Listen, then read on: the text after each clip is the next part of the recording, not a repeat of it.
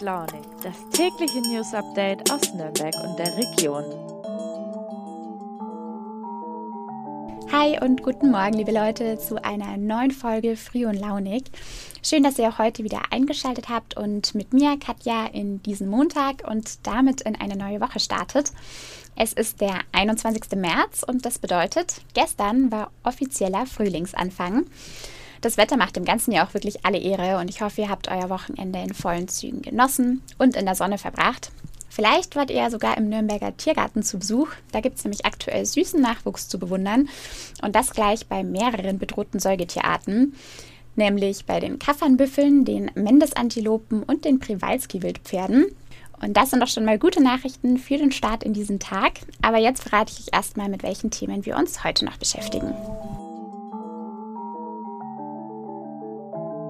Und zwar gibt es Neuigkeiten in Sachen 365-Euro-Ticket. Wir sprechen über krummes Obst und Gemüse im Supermarkt und wir fragen unseren Hauptstadtkorrespondenten, was Nürnbergs Oberbürgermeister König am Freitag eigentlich nach Berlin verschlagen hat. Man hört es ja immer wieder, Supermärkte und Discounter haben zu strenge Handelsvorgaben, sie verkaufen nur perfektes Obst und Gemüse und solches, das eben nicht der Norm entspricht, also zum Beispiel zu klein oder zu krumm ist oder eben keine makellose Schale hat. Das wird nicht abgenommen und landet dann schlimmstenfalls sogar in der Tonne. Das Umweltbundesamt und die Verbraucherzentralen forderten deshalb erst kürzlich wieder, dass Supermärkte und Discounter Obst und Gemüse in jeder Größe und Optik anbieten sollen. Das klingt ja erstmal sehr, sehr sinnvoll. Schließlich ist Lebensmittelverschwendung ein großes Thema.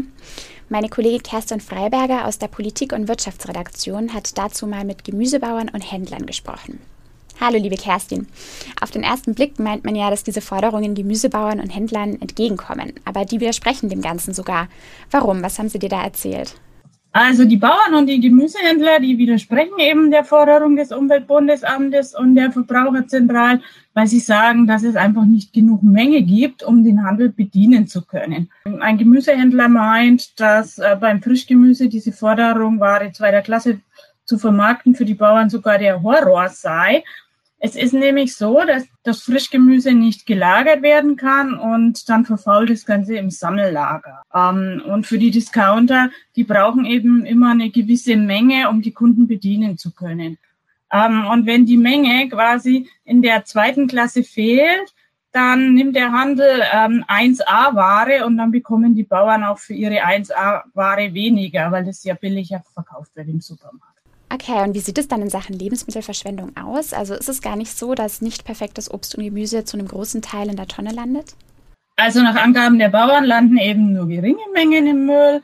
Frankengemüse, das ist eine Vermarktungsorganisation im Knoblauchsland. Die geben zum Beispiel Karotten und rote Beete an Pferdebesitzer weiter oder sie ähm, geben auch Ware zweiter Klasse an Lebensmittelretter oder an den Großhandel in München es dann eben weiterverkauft.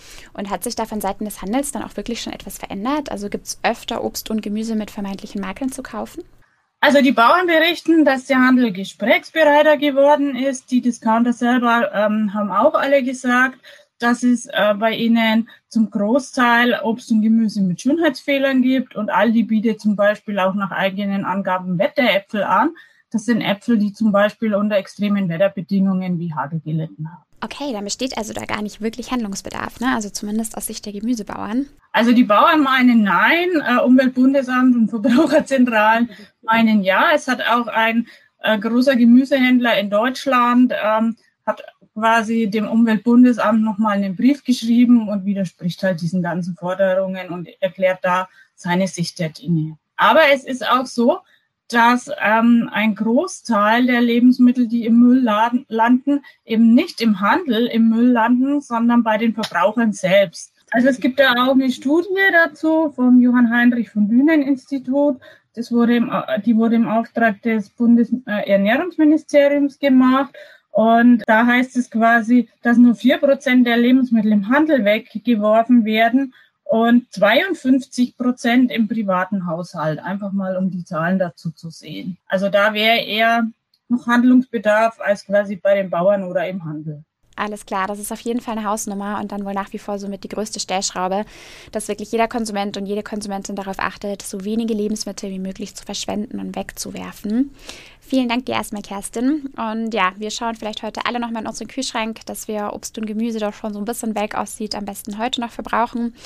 Oder auch Dinge, die kurz vor oder über dem Mindesthaltbarkeitsdatum sind, dass wir die einfach schnell verwerten, um eben auch zu verhindern, dass so viel Müll landet. Das sollte uns ja allen ein Anliegen sein. Früh und launig. Das Update.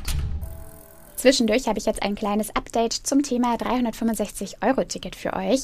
Wir haben ja schon öfter hier in Früh und Launig dazu berichtet und was sich jetzt lange abgezeichnet hat, ist jetzt leider amtlich geworden. Oberbürgermeister Markus König und die Stadtverwaltung werden dem Stadtrat in der Sitzung am 30. März vorschlagen, den Beschluss zur Einführung eines 365-Euro-Tickets für den öffentlichen Nahverkehr zurückzunehmen. Hintergrund ist, dass die Partner im Verkehrsverbund Großraum Nürnberg eine verbundweite Einführung abgelehnt haben. Das bedeutet, dass Nürnberg das Jahresticket nun als Nürnberger Insellösung einführen müsste. Und der Kämmerer Harald Riedel hat da bereits mehrfach darauf hingewiesen, dass das den städtischen Haushalt unzumutbar belasten würde. Die Einführung des Tickets würde die Stadt über 20 Millionen Euro pro Jahr kosten. Und ohne eine Förderung aus München oder aber auch aus Berlin zum Beispiel könne die Stadt sich die Jahreskarte schlicht nicht leisten. So hat das CSU-Fraktionschef Andreas Kriegelstein ausgedrückt.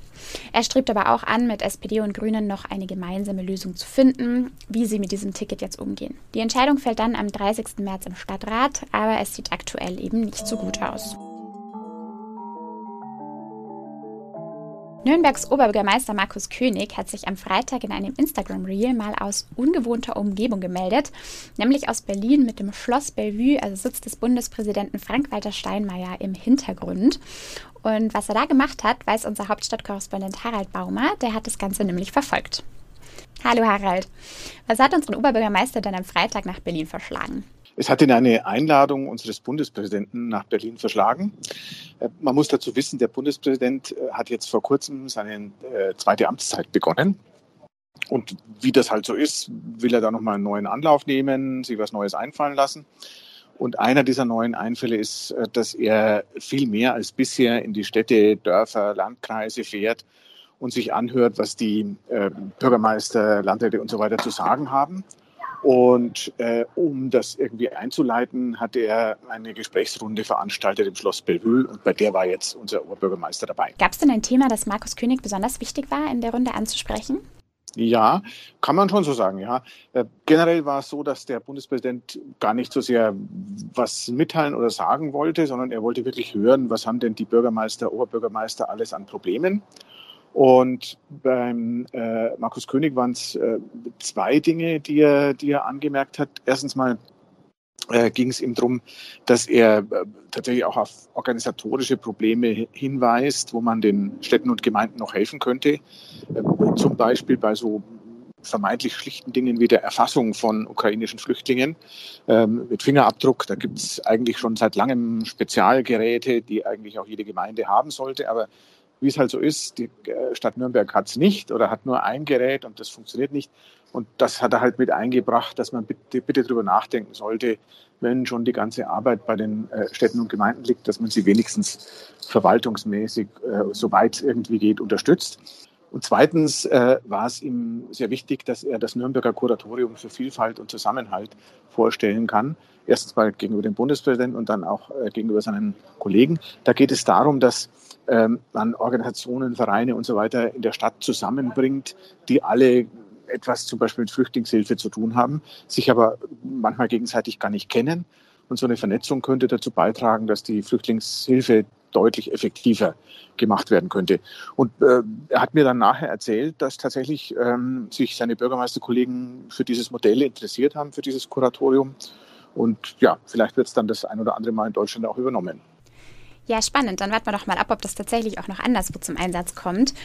Und Harald, gibt es denn, wenn der Bundespräsident, du hast ja schon gesagt, äh, schon angekündigt hat, dass er jetzt in seiner zweiten Amtszeit selbst mehr Städte und Dörfer besuchen möchte, gibt es dann schon konkrete Pläne, dass er auch nach Nürnberg kommt? Es gibt meines Wissens noch keine Liste, wo man also sehen könnte, am so und so vielten ist er hier und dort. Ähm, der erste Termin war in Altenburg in Thüringen. Der war nicht ohne Grund. Ähm, das ist eine Gemeinde, da kämpft der Bürgermeister sehr stark mit äh, Corona-Leugnern, die äh, äh, wirklich sehr unangenehm auch auftreten in seiner Stadt. Da wollte wohl der Präsident dann ein bisschen äh, ihn unterstützen. Die weiteren Termine sind zumindest jetzt öffentlich noch nicht bekannt.